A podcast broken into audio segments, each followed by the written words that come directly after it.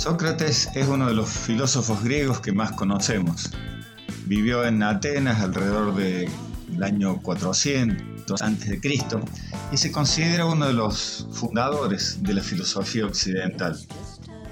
Es considerado el primer filósofo moral, el primer filósofo que hizo filosofía en búsqueda de justificación para la ética y para los principios morales. Sócrates no escribió, o al menos no se tiene noticias de que haya escrito nada. Lo que conocemos de Sócrates es a través de sus discípulos y de comentarios de otros filósofos contemporáneos de él. Sócrates ejerció y ejerce una influencia muy fuerte sobre filósofos contemporáneos de él y filósofos modernos.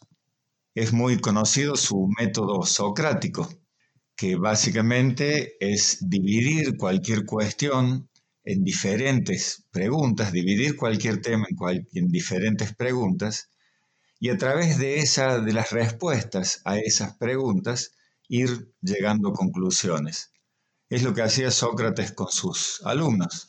Les hacía preguntas y los ayudaba a que los alumnos mismos fueran respondiendo y extrayendo sus propias conclusiones. Pero hoy no les quiero contar de Sócrates. Quiero contarles justamente de esta herramienta, de este método de Sócrates o el método socrático. Porque no nos conocemos tanto como creemos. Estamos muy seguros de nosotros mismos, pero la verdad es que nos conocemos muy poco. Muchas personas ahora hacen distintos tipos de, de terapia, no buscando particularmente algún tipo de, cura, sino buscando justamente esto, conocerse mejor. Hay escuelas que se llaman escuelas de autoconocimiento. No nos conocemos tanto como creemos, pero tenemos habilidades que no utilizamos y hasta que hasta a veces no sabemos que las tenemos. Por ejemplo, somos capaces de tener conversaciones muy útiles con otras personas, cuando alguien viene a nosotros por consejo o en medio de alguna conversación alguien plantea sus problemas, o aún en situaciones laborales, es bastante común que tengamos la claridad de preguntar qué es lo que salió mal, cómo fue que realmente esto sucedió, o preguntarle a los demás, eh, ¿realmente es tan malo? ¿Por qué no consideraste tal otra cosa? ¿O alguna vez pensaste sobre esto otro? Estas cuestiones son muy fáciles de surgir, nos salen fácilmente cuando las, las hacemos sobre cuestiones que a otros le pasan, pero no tenemos la misma habilidad para hacerlas sobre nosotros mismos. Solemos no hacernos estas preguntas, solemos no, no dialogar con nosotros mismos. Básicamente lo que les estoy proponiendo, lo que el método socrático propone, es hacer preguntas abiertas, preguntas que nos lleven a ser cuidadosos en nuestras respuestas, que nos lleven a razonar detenidamente, que nos lleven a fundamentar las respuestas que hacemos a esas preguntas. Esto para resolver dificultades emocionales, pero también dificultades prácticas. Lo que se trata es de hacer una exploración, ir haciendo un descubrimiento guiado, muy similar a lo que yo les propongo cuando hacemos yoga, cuando practicamos yoga, que les propongo explorar el cuerpo, que les digo que no se enfoquen en los por qué de lo que está sucediendo en cada momento con el cuerpo, con la emoción o con la mente, sino que vayan eso, descubriendo, explorando, viendo lo que hay ahí. En ese caso, lo que yo les estoy proponiendo es que la práctica de yoga, el asana, el ejercicio, sea esa pregunta abierta, sea un acto que se transforma en pregunta abierta sobre lo que somos, sobre el cómo somos, sobre nuestra capacidad de manifestarnos tal como nos lo proponemos, eso estrictamente en el yoga. Pero en nuestra vida cotidiana, volviendo lo del método socrático, esto de, ante dificultades emocionales o prácticas, hacernos preguntas abiertas y buscar respuestas cuidadosas, fundamentadas. Fíjense que es la base del ejercicio profesional de muchos terapeutas, pero lo podemos hacer nosotros con nosotros mismos. Lo que busca esto es considerar elementos, considerar datos que hayamos pasado por alto. Usualmente tenemos mucha más información, mejor información e información valiosa sobre nosotros, sobre los demás, sobre lo que sucede.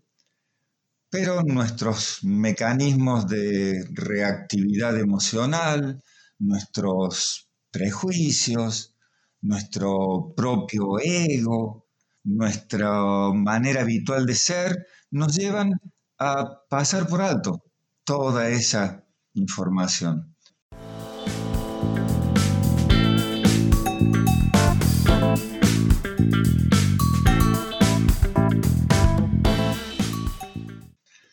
Entonces, esto de hacernos un cuestionamiento socrático es volvernos conscientes a través de estas preguntas abiertas, volvernos conscientes de qué información tenemos, de toda, y volvernos conscientes también a veces de la información que nos falta para interpretar.